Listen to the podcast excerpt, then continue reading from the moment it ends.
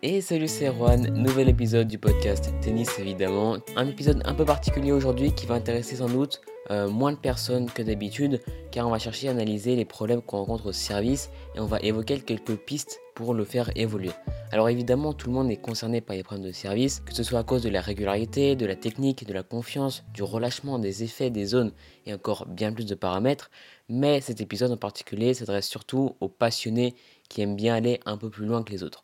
Donc ça peut être un peu plus technique et un peu plus moins divertissant à certains moments. Et je te l'ai toujours pas dit, mais le sujet principal de cet épisode concerne les résultats du sondage que je t'ai proposé la semaine dernière. Il y avait 11 questions avec différents choix, donc on va analyser ça tout de suite. Euh, mais juste avant, un tout petit truc avant d'entrer dans le sujet, je voulais te prévenir d'avance qu'il n'y aura pas d'épisode la semaine prochaine car je ne serai pas en bonne condition pour enregistrer. Et du coup, pas d'épisode, mais pour les abonnés au mail, normalement tu vas en recevoir un. Donc si tu n'es toujours pas abonné et que tu aimerais bien en recevoir la semaine prochaine, bah, tu peux le faire dès maintenant. Comme d'habitude, le lien est dans la description. Donc voilà, commençons directement à rentrer dans le cœur de cet épisode. Alors dans ce sondage, on a eu des choses intéressantes sur le sujet de la confiance notamment. J'ai fait exprès de mettre quelques questions en rapport avec ce thème parce que je sais que personnellement, j'ai eu pas mal de problèmes de confiance au service. Avant même des problèmes de régularité, de puissance, etc. Donc je pensais que ça pouvait aussi te toucher. Et c'était bien le cas, je ne me suis pas trompé. Du coup, on va regarder les résultats ensemble dès maintenant, question après question. Donc première question que je te posais, très basique, très générale pour commencer, considères-tu ton service comme une force? Et là, on a 55% de personnes qui ont répondu pas vraiment, 11% pas du tout et le reste, donc 33% oui. Donc je considère que 65% des gens n'ont pas un service qui leur plaît, qui leur permet de gagner beaucoup de points gratuits, donc 55 plus 11%. Parce qu'entre pas vraiment et non, il n'y a pas une grande différence. Après, je suis quand même content qu'il y ait un tiers qui considère leur service comme une force. Euh, c'est très bien et ça va être aussi intéressant pour toi de le faire évoluer pour le renforcer encore plus, tu vois. Ok, donc ce premier résultat est assez simple, pas de quoi analyser précisément. Or, la question suivante va nous permettre de parler un peu de chiffres, dans un critère objectif et facilement analysable. La question était, ta première balle te permet-elle de gagner des points gratuits?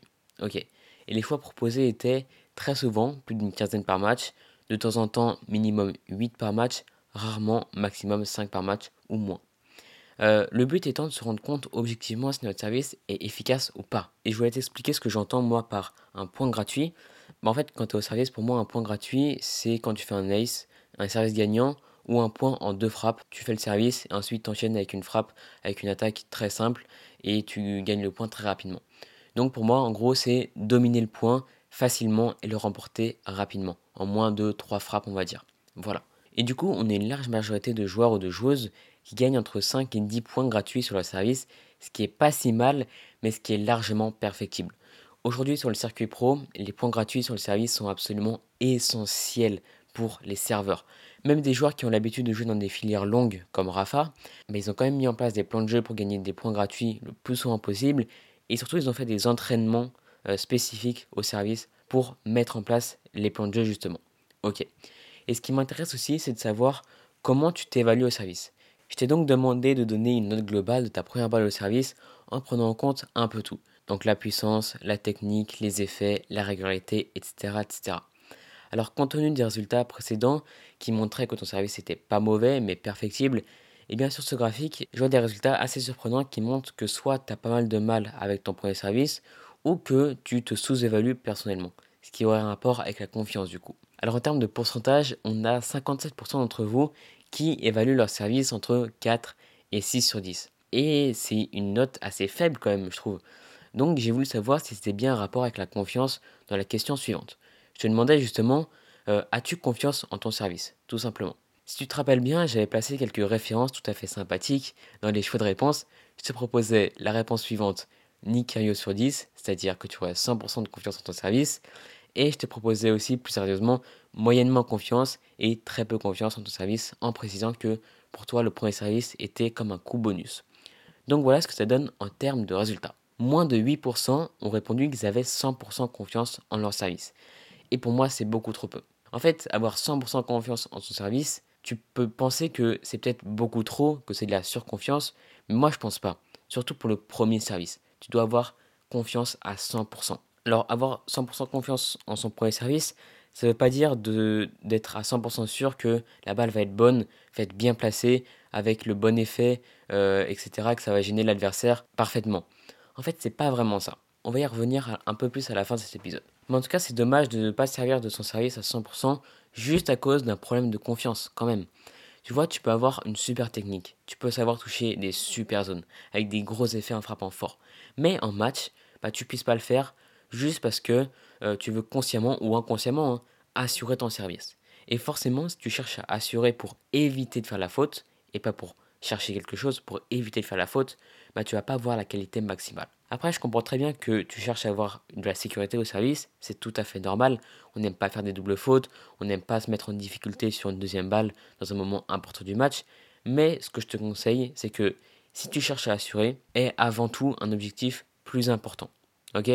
C'est-à-dire que l'objectif que tu te fixes juste avant de servir doit être plus important que le fait de mettre la balle dans le carré.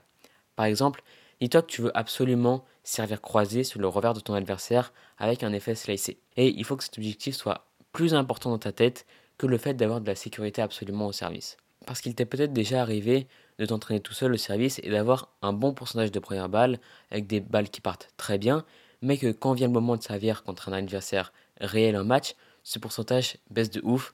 Et bah, la raison est simple, pas la peine de chercher plus loin, tu cherches plus à mettre la balle dans le carré plutôt que de viser une zone ou un effet par exemple.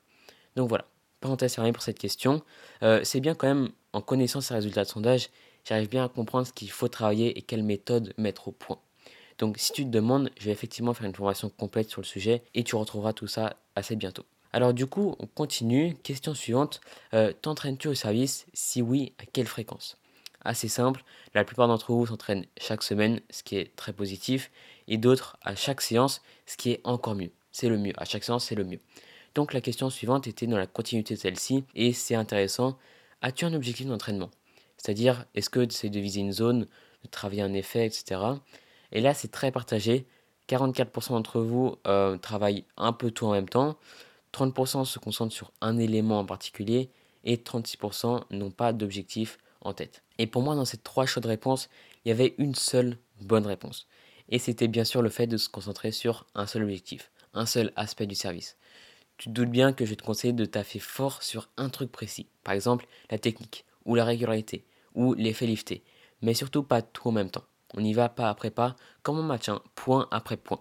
Ça, c'est ma philosophie, c'est assez personnel, mais pour moi, c'est cette façon de penser qui a révolutionné, entre guillemets, ma progression au tennis. Euh, je suis beaucoup plus efficace et surtout, je suis beaucoup plus lucide qu'avant, je trouve. Et c'est pour ça que je te partage ça, tout simplement. Après, à te de voir si t'accroches ou pas. Ok, donc il reste maintenant plus que 4 questions, et c'est là où ça commence à être intéressant. Déjà, je te demandais si tu sentais que tu progressais au service, ou plutôt que tu stagnais. Les résultats sont assez clairs, la majorité stagne malheureusement, le reste progresse lentement, et seulement une minorité progresse bien par eux-mêmes. Donc c'est très positif pour ces derniers, mais pour ceux qui ont du mal à franchir un cap, je voulais savoir ce qui t'embêtait le plus sur ce coup. Est-ce que c'est la régularité? Est-ce que c'est la confiance? Est-ce que c'est les effets, les sensations, la technique, la puissance, ou tout en général? Bon, là, j'ai pas trop détaillé les résultats, mais si tu veux, en gros, on voit bien que quatre éléments reviennent très souvent. Donc, la régularité, la puissance, la confiance et les zones.